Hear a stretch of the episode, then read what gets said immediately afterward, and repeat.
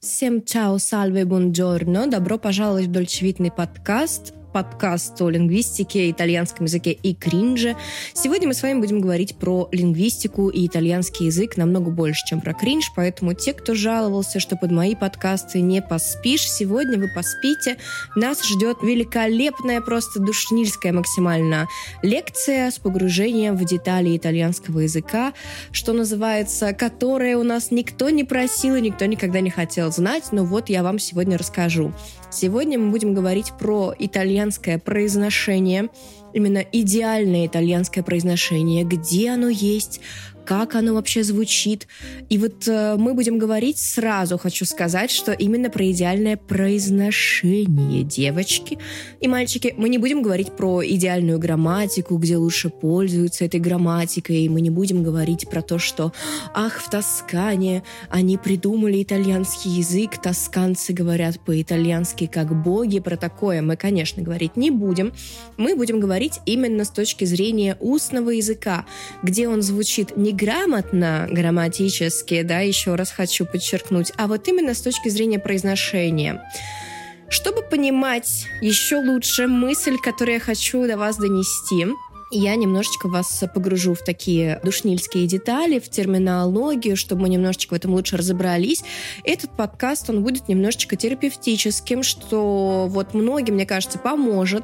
Если вдруг вы переживаете, что «Ой, мой акцент в итальянском» или «Мой итальянский не идеальный, я говорю на нем плохо», я думаю, сегодня после этого эпизода вам станет намного легче, вы выдохнете и, наконец-то, отстанете от самих себя. Это, мне кажется, в жизни очень важный и полезный полезный навык.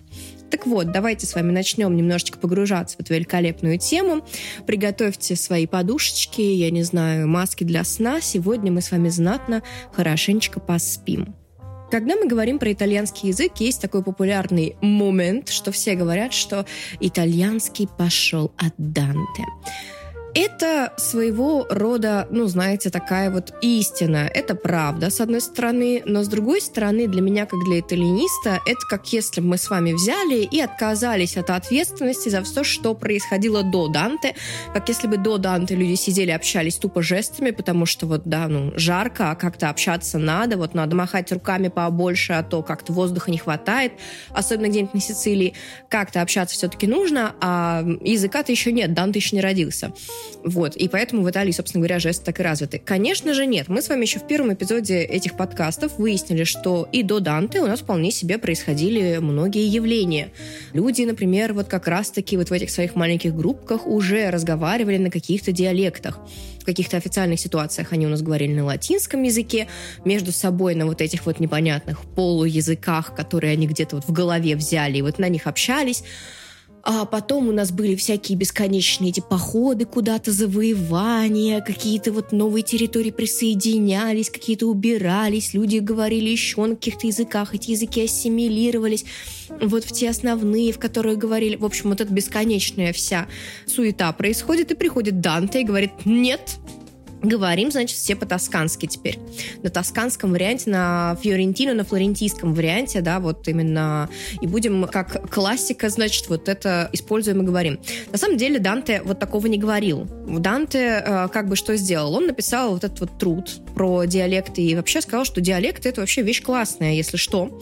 И вот именно после вот этой мысли, что диалекты вещь классная, и после вот божественной комедии и других трудов Данте, где он писал, собственно говоря, вот как раз на этом великолепном великолепном языке, люди начали обращать внимание, что, ну, вообще-то, как бы диалект вещь неплохая. Потом у нас происходит э, написание всяких словарей, да, вот именно с этого флорентийского диалекта, с тосканского диалекта на итальянские какие-то переводы. Потом у нас происходят всякие революции, захваты территории, объединение Италии. Кстати, не так давно Италия объединилась в одну страну, да, в 1861. И вот мы приходим к тому, к чему сейчас пришли. И вот, э, да, это правда, стандартный итальянский итальянский язык грамматически основан на вот этом вот варианте, на вот этом вот диалекте. Что не значит, что именно с точки зрения произношения это тоже считается стандартом. Собственно, в роли Данте мы сейчас с вами разобрались. Она большая. Данте своего рода такой Пушкин для итальянского языка. То есть приходит такой чел в какой-то момент и говорит, нет, давайте вот будем говорить вот на этом языке. Этот ваш французский нам нафиг не нужен. Ну, не французский, да, в данном случае. Французский это если мы говорим про Пушкина. Но, в принципе, здесь нельзя не сказать, да, что если мы говорим про итальянцев, то французский нам тоже нафиг не нужен.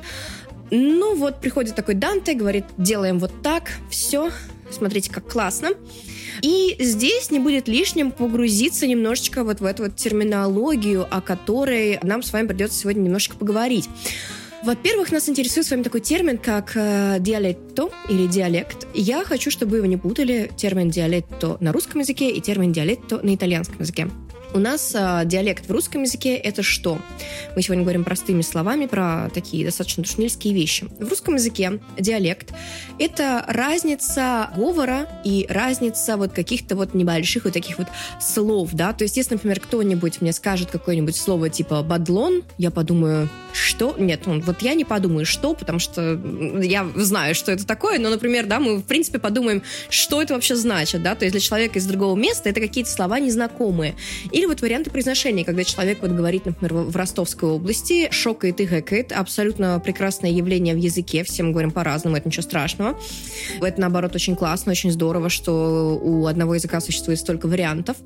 Или, например, вот что в Сибири у нас а, люди используют какие-то вот свои а, словечечки и говорят плохо разжимаю челюсть вот так. Хотя то, что мы хорошо двигаем челюстью, особенно нижней челюстью, это на самом деле вот с точки зрения, например, эталинистики, навык супер классный. Вот те, кто у меня спрашивал про фонетические курсы, про фонетику, Сделаю вам такой небольшой спойлер. А главное, это как у нас работают нижние челюсти, а не как хорошо мы двигаем губами. Потому что двигать губами — это одно, а хорошо открывать рот — это именно нижняя челюсть. Так вот, если мы говорим про русский язык, то диалекты — это вот это. Еще такой маленький примерчик. Вот я, будучи человеком из Астрахани, если скажу вам слово «бабок», многие из вас э, будут э, в шоках и скажут, что это такое значит, мы не знаем, что это такое. А в Астрахани у нас есть отдельная слово для названия косточки от абрикоса. В детстве мы такие вот засушивали на солнышке, даже не где-то там, я не знаю, как их засушивают в других регионах, но мы их засушивали просто на солнышке на балконе. И потом а, разбивали молоточком и ели вот эти вот косточки. Они очень вкусные, похожи на миндаль. Мне кажется, чуть слаще, чем миндаль. И вот они называются бабочки. Вот в нашем, значит, регионе есть а, такое вот э, название. Кстати говоря, у Достоевского есть такое произведение, которое называется «Бабок». Оно про то, как однажды один а, молодой человек уснул, значит, на кладбище. И когда проснулся, услышал, что люди, которые умерли, вот покойники, они между собой разговаривают. И вот один из них, он говорит только слово «бабок», видимо, астраханец. Прочитайте такой интересный рассказ. Очень по-другому раскрывает, мне кажется, творчество Достоевского. Немножечко такого писателя, какого-то фантаста, какого-то, не знаю, писателя какого-то триллера, вот что. Возвращаясь к нашим диалектам, в русском языке это вот это. В итальянском языке, когда мы говорим про диалекты, мы вспоминаем именно вот эту вариацию языковую, да, вот есть у нас 20 регионов в Италии, и есть у нас, соответственно, 20 диалектов. То есть диалекты для итальянского языка — это отдельные языки. Эти отдельные языки, они имеют свою грамматическую систему, лексическую систему, они по-разному звучат. И если вы слышали вот этот вот маленький такой стереотип, что люди из разных регионов, если будут говорить на диалектах, они друг друга не поймут, это правда. То есть сравним, да, диалекты русского языка, то есть если я буду говорить, используя какие-то диалектные словечки из астраханского диалекта и буду говорить кому-нибудь бабок, ну, человек не поймет одно слово, ну, не страшно. Если мы будем говорить про диалект итальянского языка, говорит итальянец из какого-нибудь, я не знаю, Пьемонта с итальянцем из Сицилии на своих диалектах, они вообще не понимают, что происходит, потому что это отдельно взятые языки. То есть вот прям абсолютно разные языки совершенно никак друг с другом не пересекаются. Эти диалекты у нас, э, конечно же, влияют на стандартный итальянский язык. Не в грамматике его, потому что грамматика стандартного итальянского, она, это стандартный итальянский, он одинаковый для всех. А вот именно для устного итальянского они очень имеют сильное значение. Если вы слышали, как говорит какой-нибудь южанин и какой-нибудь северянин, тут даже не надо быть итальянистом 90 уровня, чтобы услышать, что они говорят по-разному. И говорят именно не на диалекте, а на стандартном итальянском языке языке. Потому что это, правда, имеет огромное значение. Вот вы можете посмотреть фильм а, такой старый уже, ну вот «Бенвенути аль суд». Во-первых, история смешная такая, очень полна стереотипов. Во-вторых, очень здорово слышно, как какой-нибудь южанин, приезжая на север, как это «Бенвенути аль норд» уже вторая часть, или вот какой-нибудь северянин, приезжая на юг, сталкиваются с местной действительностью, и они не понимают даже стандартные итальянские, потому что вот южане, например, имеют тенденцию слова не договаривать. Они манджа, они манджа, вот манджа, вот и для северянина это может быть типа, что вообще? Или вот э, там в этом же фильме есть такой момент, что грамматически имеются некоторые другие категории. Мама одного из главных героев, она, она уже такая бабулечка, да, ей сколько лет, я не помню, ну, взрослая такая уже женщина. Она говорит этому северянину «Volete mangiare? Come state?» И этот северянин крутится по сторонам, не понимает, про кого он говорит «volete» во множественном числе, то есть «вы» обращение к группе. Хотя она просто имела в виду «он», да, вот на вы, как будто бы, вот вы к одному человеку. Здесь мы можем провести такой маленький лингвистический шок, да, и такое маленькое лингвистическое исследование, что, да, в итальянском языке раньше было как в русском. Вы — это именно обращение к группе людей, вы, ребята, идите сюда. И вы, в смысле, один человек уважительно на вы, да, вы, сеньор, подойдите. Раньше в итальянском это было буквально «вой», как и в русском, да, «вой, сеньора, siete bella». Раньше было вот такое. И бабулечка, она, видимо, вот пережила все эти революции вот в этом стандартном итальянском, ей это вообще все равно, она вот, ну, использует это вот как, как использует, ей нормально. А для бедного северянина непонятно, к кому она обращается, потому что это множественное число, и он вот крутится по сторонам, типа, вы кто вы, о ком она еще, она кого-то еще видит, она о ком еще говорит. Это все в итальянском языке называется регионализмы, то есть влияние именно местного какого-то диалектного языка на стандартный итальянский язык. Когда мы с вами говорим про вот такие вот маленькие вариации языковые, как, знаете, очень известная такая мысль, на севере они говорят а, бриош, а на юге мы говорим корнетто, а мы, если честно, в Пимонте вообще говорим круассан, и нам все равно, как вы там говорите, на юге и на севере. Вот это как раз есть тоже регионализм и регионализмы, когда мы вот выбираем какие-то особенные слова для какого-то особенного региона в стандартном итальянском языке. То есть вот если это соотносить, вот это, регионализмы, это больше похоже на диалекты в русском языке. С этим разобрались. Надеюсь, на этом моменте вы все уже спите, поэтому я могу продолжать свой душнильский рассказ, что еще существует такой важный термин, как «каденция диалектали». Что такое каденция? Это именно говор. Например, э, вот опять же, соотносив это с русским языком, моя бабушка, которая моя бабушка, родившаяся в Дагестане, такая вот дагестанская бабушка, она когда-то, значит, выскочила замуж за такого вот э, казака, вот, из такой казачьей семьи, станта вот такой классической, и уехала с ним на Кубань. И вот эта вот моя бабушка, прожив на Кубани пять лет, стала шокать и гэкать и делает это вот до сих пор. Вот это в итальянском варианте называется каденция. То есть, когда у человека присутствует какой-то говор, вот в стандартном языке, то есть она не говорит на каком-то там дореволюционном русском или какими-то другими словами или какую-то другую грамматику использует. Именно в устном ее языке русском мы слышим вот это. Каденция у нас тоже влияют на вот этот вот стандартный итальянский язык. Они у нас, собственно, всегда идут как будто бы в одной терминологии. Каденция регионализм и каденция больше относятся к именно произношению. То есть вот что, например, если мы говорим про то, что самый красивый итальянский устный — это итальянский из Тосканы, если вы когда-нибудь слышали, как говорят тосканцы или флорентийцы, да, фьорентини, вы точно знаете, что это не так. Потому что если бы это был классический устный итальянский язык, именно устный, мы говорим про устную речь. Вот все это, да, не про стандартный грамматический, про устную, как это здорово произносится. Тогда в стандартном итальянском мы бы не говорили звук «к», «come», мы бы говорили «хуми». Итальянцы, вот, которые флорентийцы, они не произносят «ко», они вместо этого произносят «хо».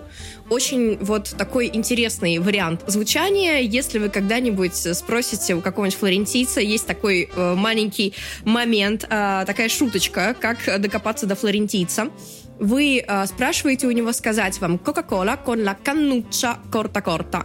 То есть Кока-кола с коротенькой-коротенькой трубочкой. Потому что стандартный флорентиец, он это скажет Кока-кола con la cannuccia хорта-хорта.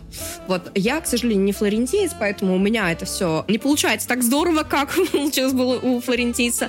Но попробуйте вот это загуглить, даже на YouTube очень много видео. Кока-кола con la cannuccia corta-corta, да, и вот выйдет очень много разных видео, где люди произносят вот эту фразу, и у них э, очень слышно вот эту «х». Поэтому мы точно можем сказать, что именно устный итальянский к устному флорентийскому варианту не имеет никакого отношения, и мне кажется, слава богу. Тут не могу еще не упомянуть, раз уже вы все спите давно, про одну историю с диалектами. Вот я сказала, что их есть 20. И стандартно в итальянском языке действительно считается, что существует 20 разных вариантов диалекта. Это правда. Но вот есть у меня такой один дружочек, Андреа. Андреа, если ты это слушаешь, пожалуйста, согласись со мной на запись подкаста, я тебя умоляю. Простите, пожалуйста, мне вот эту маленькую прихоть. Почему я так уговариваю Андрея записать со мной подкаст? Потому что Андреа это особенный для меня друг. Как вы понимаете, он э, итальянец, судя по имени. И как вы понимаете, судя по тому, что я к нему обращаюсь на русском языке, Андреа великолепно говорит на русском языке. Тут надо упомянуть историю, как мы познакомились. Мне кажется, в контексте моей вот этой истории это тоже важно. В общем, когда я начинала учить итальянский язык, я училась на первом курсе Астраханского государственного университета на отделении русского языка и литературы, прости господи. И будучи вот филологом, на тот момент русистом, начинающим, я изучала всякие старославянские, древнерусские, слова о полку Игореве, вот, горевала и плакала, плакала и горевала. И вот в какой-то момент в моей жизни по обмену появился Андреа. Я как раз вот тоже на первом курсе тогда записалась на курс итальянского языка, чтобы не помереть от горя, что я изучаю какой-то русский, а хотела как бы вообще всегда учиться на каком-нибудь там иньязе. И вот получилось так, что заполнила документы неправильно, хорошо сдала все ЕГЭ, понимаете, и вот неправильно заполнила документы по своей тупости. И, в общем, вот учусь вот, значит, здесь э, какому-то слову полку Игореве, хотя хотела разбирать, значит, э, London is the capital of Great Britain. И э, Появляется в моей жизни Андреа, а я как раз только начала учить итальянский, чтобы отвлечься, мне это так все увлекло.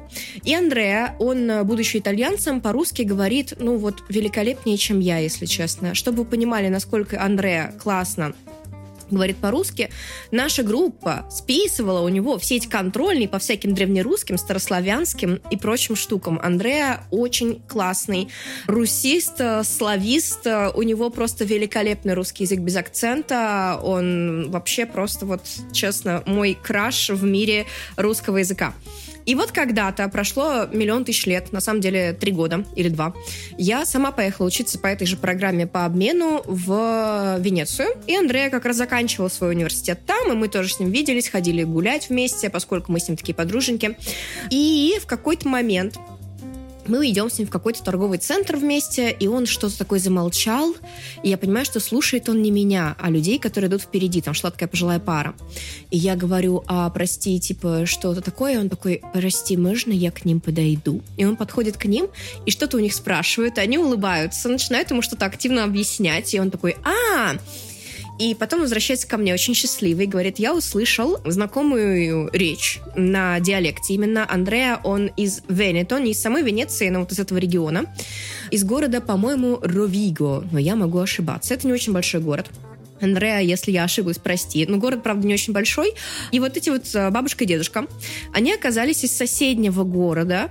И они вот говорили на диалекте, и Андреа говорит, что он к ним подошел, потому что я вроде что-то понимаю, но не все. То есть язык уже отличается.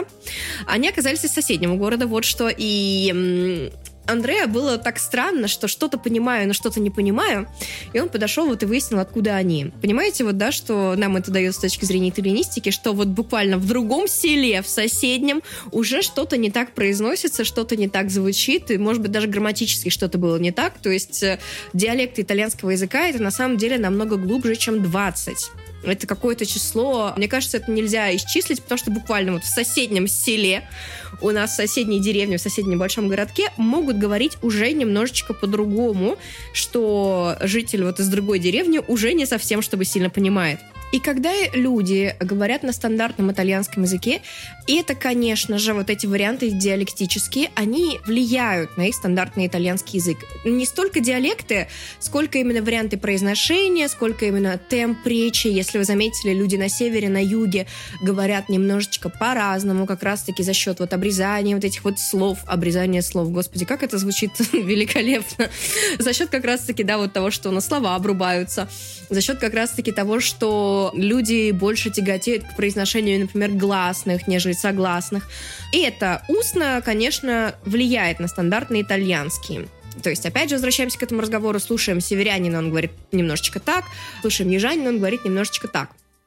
Тут у многих, кто вот недавно столкнулся с итальянским языком или вообще с ним не столкнулся, но планирует это столкновение, может возникнуть мысль, что а если итальянских диалектов так много, и они все на них активно говорят, а как это отразится на мне и имеет ли вообще смысл учить этот стандартный итальянский, как мне выучить диалект?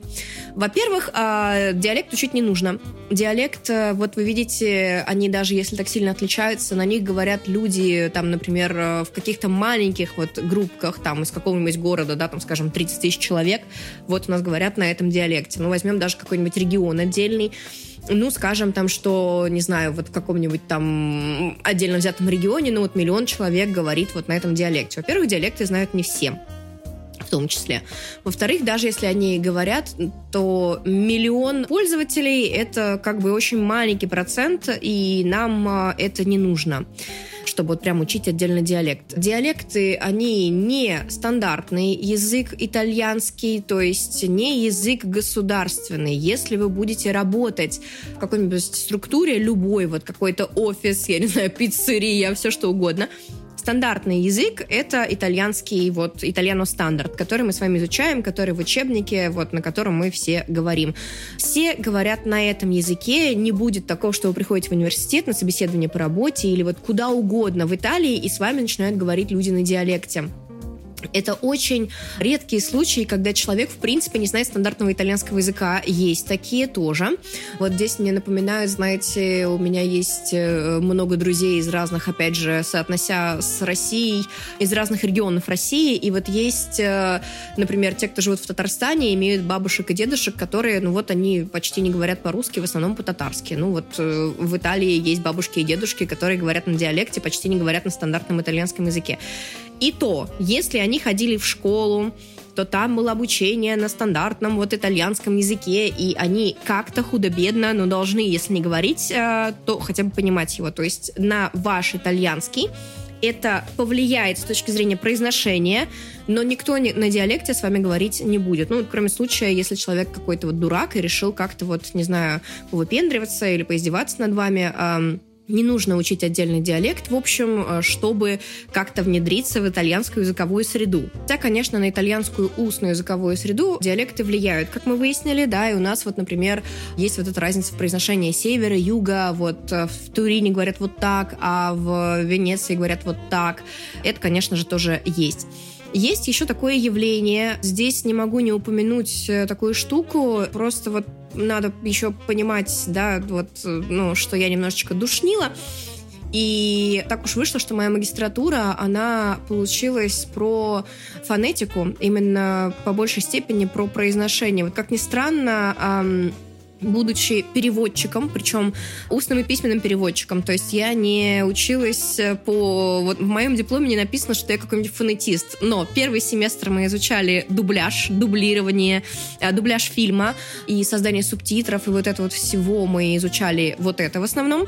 Во втором семестре мы изучали как раз-таки фонетику, э, ходили в фонетические лаборатории, записывали всякие штуки, потом их анализировали, чтобы вы понимали, насколько это Э, серьезная штука, и что лингвистика точно серьезная наука, у нас с вами нет понимания, чем вообще лингвисты занимаются. Кажется, что они в основном читают всякие книги и бухают. Во-первых, нет, это филологи читают всякие книги и бухают, еще потом ходят на психотерапию и плачут.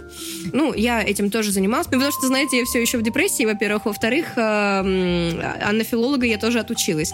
Лингвисты занимаются вещами чуть более конкретными, они изучают именно язык, и лингвисты бывают такими еще более задротами, чем просто лингвист, бывают вот фонетисты, Что делают фонетисты?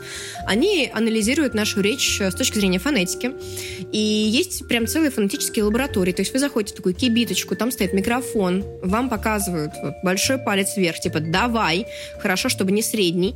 И вы начинаете там записывать всякую штуку с учетом интонации, которая у нас прорисована всякими стрелочками, с учетом вот пауз, где нужно. Вы это все записываете, а потом это все анализируете вы и не вы. Как происходит этот анализ? Вам нужно представить, простите, что я немножко погружаюсь в эти детали, мне кажется, просто это интересно.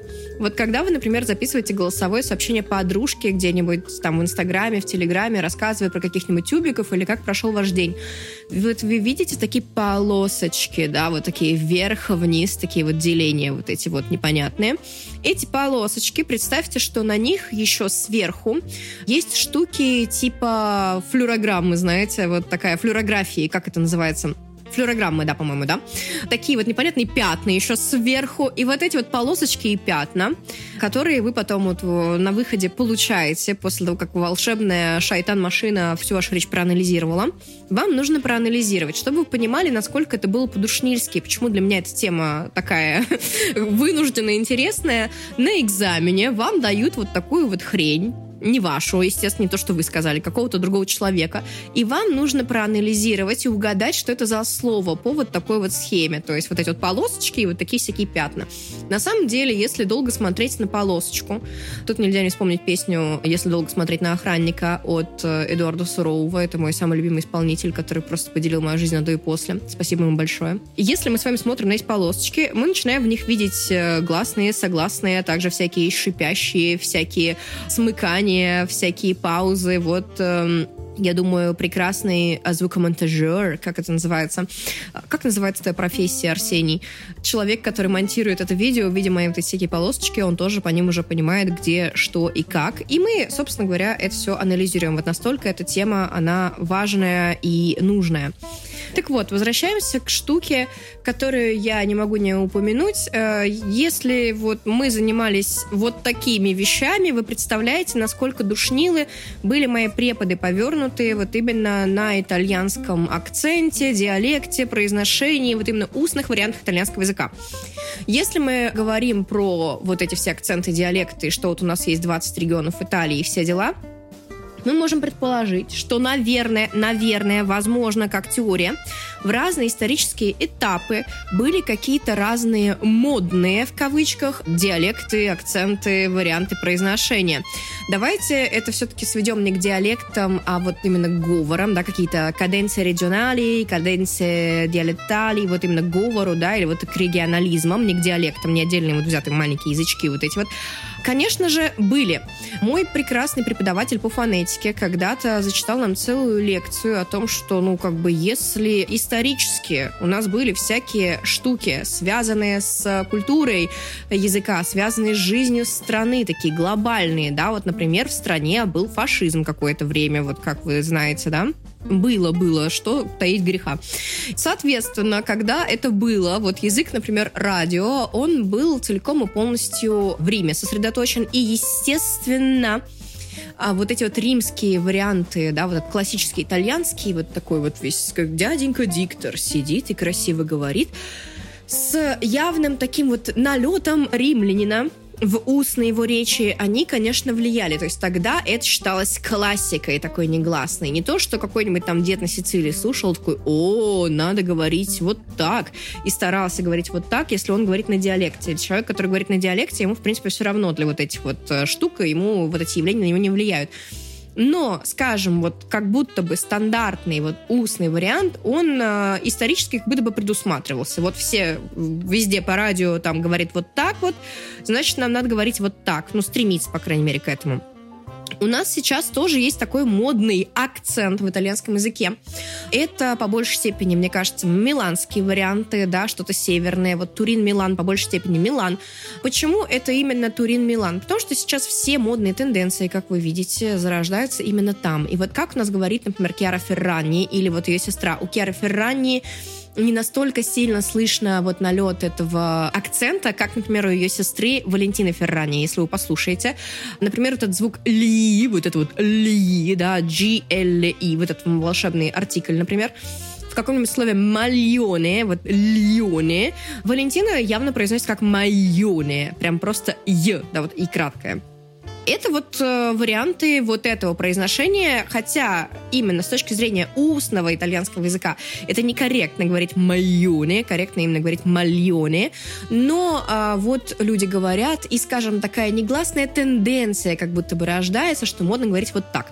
Есть еще такой небольшой кринж, не могу не упомянуть про кринж, раз уж мы с вами здесь оказались, хотя вы уже, наверное, сейчас все спите глубоко. Скоро будем просыпаться, ребята, я почти закончила эту лекцию. Так вот, есть такой небольшой кринж, говоря про который мне становится забавно, потому что это такая речь, знаете, как э, то, что сейчас модно во всяких э, пабликах, э, говоря про Патрики в Москве. Когда люди говорят на Патриках, там, знаете, записываете видео, типа, а я заработала 18 миллионов в секунду, и позавчера я ходила туда, я живу в Москве.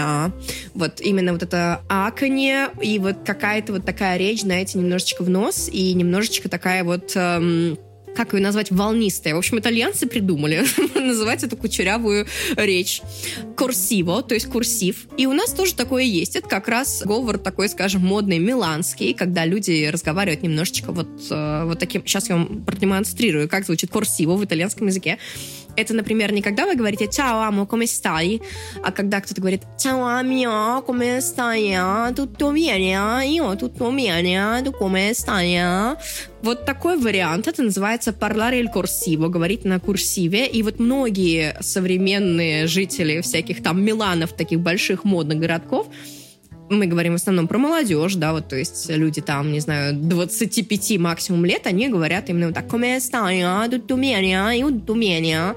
И это такой, э, не то что негласный стандарт, негласный стандарт, это, скажем, как говорит Киара Феррани сейчас. И, опять же, это не стандарт именно в плане э, вот так нужно устно говорить по-итальянски, это становится таким негласным стандартом, потому что говорит э, на этом, вот скажем, такой модный регион, важный, значимый сейчас в социально-экономической сфере, который вот рождает все модные тенденции – и люди, слыша вот это, не думают, о, какой у него акцент странный. Я думаю, а, ну да, как бы вот. Да, вот про это я говорю, когда имею в виду модный акцент. Это то, к чему пришел мой преподаватель в результате вот той э, злосчастной двухчасовой лекции то, что я, надеюсь, вам успела передать за вот эти вот пять минут, пока про это говорю. И мы переходим к вишенке на торте. Если вы сейчас проснулись, бонджорно, мы переходим к самому интересному моменту. Где же он есть, этот идеальный устный итальянский язык? Существует ли вообще он? Хочу напомнить, мы говорим сейчас про устный итальянский язык, не тот, который грамматически правильный, вот, э, да, и все такие говорят флорентийский, тосканский. В том числе, кстати, не хочется здесь упомянуть, что когда я спросила у вас недавно, значит, в Stories, эм, вот той самой окаянной, запрещенной социальной сети, ребята, как вы думаете, где говорят на этом идеальном итальянском языке, все сказали «Тоскана», но мы с вами уже выяснили, что Тоскана говорит «Хоха-хола», поэтому вряд ли это идеальный устный итальянский язык. Скорее всего, мы здесь друг друга не поняли и неправильно задали вопрос. Было несколько чуваков, кстати, которые написали, что это точно не тосканский, я слушаю, как они говорят, это ужасно. Вот не могу не согласиться, если честно. Устный вариант тосканского языка, он э, забавный для меня. Мне так достаточно смешно слышать. В том числе потому, что я немножко завидую, я не могу выговаривать это «х». Это сложно, кстати, выговорить. Попробуйте сказать «хо-хо-хо». Это сколько у нас воздействие на эту вот нашу самую злосчастную нижнюю челюсть, которая сильно страдает при произношении, на нее очень большая нагрузка. Так вот, устный итальянский, где мы можем с вами услышать? Даю вам три, две, одну секунду на размышление и отвечаю на этот коварный и каверзный вопрос, как нигде. Прикиньте. Нигде в Италии идеально не говорят на устном языке. Это не такая утопическая мысль, что нигде не говорят, вообще нет ничего идеального в жизни. Хотя это тоже правда, у нас нет идеала нигде в жизни. Пожалуйста, успокойтесь, его нет. Но именно та мысль, которая у нас приходит в результате всей вот этой вот душнильской семичасовой лекции. Если в каждом регионе у нас свои варианты произношения, они складывались годами, у устного итальянского языка нет вот такого, скажем, варианта стандартного произношения. Он есть, ну, естественно, что он существует, да, но если у нас в каждом, скажем, историческом моменте есть какой-то такой модный вариант, на который мы большую часть ссылаемся и думаем, а, ну вот, да, значит, вот так, то мы можем тоже предположить, что, наверное, наверное, нет такого, что вот где-то кто-то запарился и пошел вот выучил стандартный итальянский с точки зрения произношения, если даже в Тоскане, который придумал этот итальянский, да, вот, который вот до э, Данте ничего не существовало, и вот теперь начало все существовать, мы не можем предположить, что вот какой-то устный, есть еще учебник, что Данте сидел такой, а говорить надо вот так. Такого, ну, не было. Но, естественно, устный стандартный итальянский язык, он есть как норма зафиксированный, существует, есть фонетические лаборатории, да, не зря же они существуют, в конце концов, не просто так же мы мучились, чтобы нашему преподавателю-садисту было весело потом смотреть, как мы все анализируем и плачем. Я надеюсь, что не просто так. По крайней мере, моя надежда вот она такая. Но, естественно, нет. Есть стандартный итальянский язык, где нам говорят, что правильно произносить все-таки вот так, а не вот так. И это такой моментик, который называется диционе. И вот э, в русском языке это у нас называется риторика. Вот когда я училась на том самом филфаке, на филолога-русиста, прости господи, у нас был курс риторики, где нас учили, значит, ровно стоять, раскрывать диафрагму, держаться на публике и говорить красиво, взвешенно, хорошо распределяя воздух и правильно деля предложения интонационно, вот этой вот всей фигне. Если итальянец сидит такой и говорит, так, все, я хочу говорить красиво на итальянском языке, он идет на такой курс. И там ему говорят, что правильно, например, говорить не «дзио», как э, многие сказали, что нет, ну стандартное красивое итальянское произношение на севере, а не на юге. Слышали, как они говорят на юге? На юге же они вообще говорят «цио». Вот если вы пойдете на курс риторики, вы выясните, что правильно говорить «цио». Прикиньте, правильный вариант — это вот тот, который с «ц» на юге это слово произносят правильно. Опять же, будучи итальянистом уже много тысяч лет, я когда это узнала, а я это узнала 4 года назад, на минуточку, что правильно говорить не «дзио», как на севере говорят, там же все умные, а «цио», как на юге, я подумала, что, ну что же, окей, я теперь буду знать, что это правильно, рассказываю про это своим студентам, но продолжаю говорить, что «дзио», потому что я так привыкла, и ничего менять в этом своем варианте я не собираюсь, поэтому э, вот вам тоже советую знать, что правильно вот так, но выбор, конечно, итоге остается за вами. Если мы идем на эти курсы, мы, в принципе, вот как раз-таки э, на курсах ритории учимся тому же самому. Распределяем красивую интонацию, следим за работой челюсти, следим за тем, как у нас двигается язык, следим за тем, что мы говорим все ритмично, хорошо, все дела. Или мы идем на курсы дубляжа. Представляете, вот вторая часть моей магистратуры, она была посвящена как раз-таки дубляжу не просто так. Нас учили тоже красиво это все делать именно с точки зрения красивого стандартного устного итальянского языка. Когда я вот училась у Роберто Тартальоне, чтобы вы понимали, что это не какой-то там просто итальянский, э, не знаю, дед, который такой, я преподаю итальянский язык. Роберто Тартальоне это очень крутой итальянист. Вот если вы когда-нибудь смотрели видео, которые «Грамматика кафе» называются, где пока закипает мокко, какой-то дяденька стоит и объясняет грамматику за две минуты, это вот он. Это мой итальянский краш, э, и ковш, и все что угодно. Валерчик Меладзе в мире итальянистики для меня. Я его очень ценю, обожаю, уважаю. Мы с ним такие очень теплые подруженьки. Он видел, как растет мой итальянский с годами.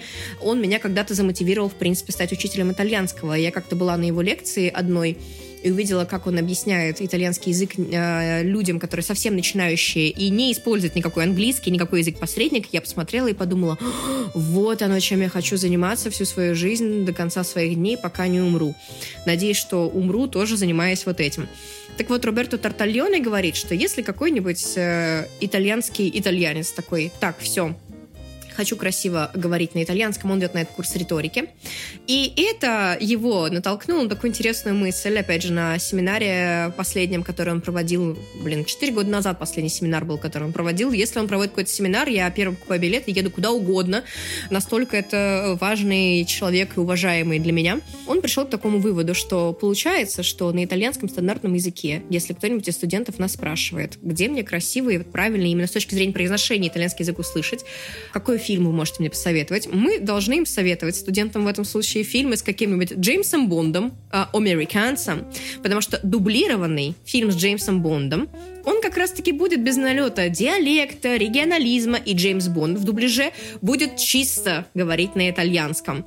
Какой-нибудь Гарри Поттер, то есть, э, да, и вот все вот эти фильмы зарубежные, которые дублировали на итальянский язык, Вот они в дубляже, именно мы говорим про устные, да, мы говорим не про субтитры. Про субтитры и прочие штуки, если хотите, пожалуйста, скажите, я прочитаю вам отдельную лекцию. Почему на итальянском языке именно вот с точки зрения итальянистики, не как вот там все говорят, надо смотреть фильмы, там, на, не знаю, на английском, и субтитры тоже на английском. Почему, если мы изучаем итальянский язык, мы смотрим фильмы на итальянском, но с субтитрами по-русски? Если вам нужна такая лекция, еще одна душнильская, тоже на 40 минут, скажите, я вам ее запишу потому что это тоже важный такой момент именно с точки зрения специфики итальянского языка. Так вот, получается, что мы должны смотреть вот такие фильмы, мы просто смотрим, как на итальянском говорит дублированный Джеймс Бонд, как, например, э, друзья из сериала Friends говорят на итальянском устном. И вот с точки зрения не каких-то там выбора слов и так далее, а вот с точки зрения, насколько чисто они говорят на итальянском, актеры дубляжа чисто говорят на итальянском. Стандартные итальянцы, обычные среднестатистические, они говорят на итальянском с налетом вот этих вот диалектов, регионализмов, вот эти вот все каденцы и все вот эти термины, которые мы с вами перечислили, не говоря про вот эти вот налеты современные да, каких-то тенденций, типа вот курсиво и так далее, в обычной речи мы этого не услышим, к сожалению. Вот только там, пожалуй, мы это услышим. Это, опять же, не зависит, как многие предположили, от уровня образования, да, вот от уровня эрудированности, образованности человека. Устный язык э, зависит от варианта произношения устно, не от того, что кто-то где-то учился, не от того, что кто-то говорит там «meraviglia» вместо просто «bello». Это будет звучать как-то, не знаю, по-особенному. Именно вариант устного звучания, то есть вот как человек это произносит, не какие слова при этом он выбирает и так далее. Вот именно как устно он это говорит. Вот к такому выводу мы с вами приходим. Мне кажется, что э, правда получилась такая терапевтическая лекция, Потому что что? Правда, мы приходим к выводу, что идеала нет, по крайней мере, с точки зрения произношения. Я хочу, чтобы вы для себя еще усвоили важную вещь. Э, вот на курсе по фонетике, как ни странно, я тоже прихожу к этому выводу и всех вот так успокаиваю. Идеала нет. В стандартном итальянском э, устного варианта идеального в обычной жизни тоже нет такого единства, как, например, в русском языке, что вот все русскоговорящее пространство звучит, скажем, ну, более-менее стандартно. У нас есть какой-то вот стандарт произношения, что по большей части, вот, скажем, там, не знаю, 60-70% устно на итальянском языке говорит вот так, и нет такого, что... Ну, очень редко у нас какие-то вот есть, да, вот эти диалектные налеты, вот, э, варианты произношения, но в основном мы все устно говорим вот так. У нас есть какой-то вот такой негласный устный стандарт. В итальянском у нас нет такого. Здесь можно успокоиться. Если вы, когда говорите, слышите какой-то свой акцент, успокойтесь, пожалуйста. У итальянцев, получается, в итальянском тоже есть акцент. Кто-то говорит с тосканским акцентом, кто-то говорит с венецианским акцентом. У всех есть какой-то свой акцент. Акцент — это вообще классно.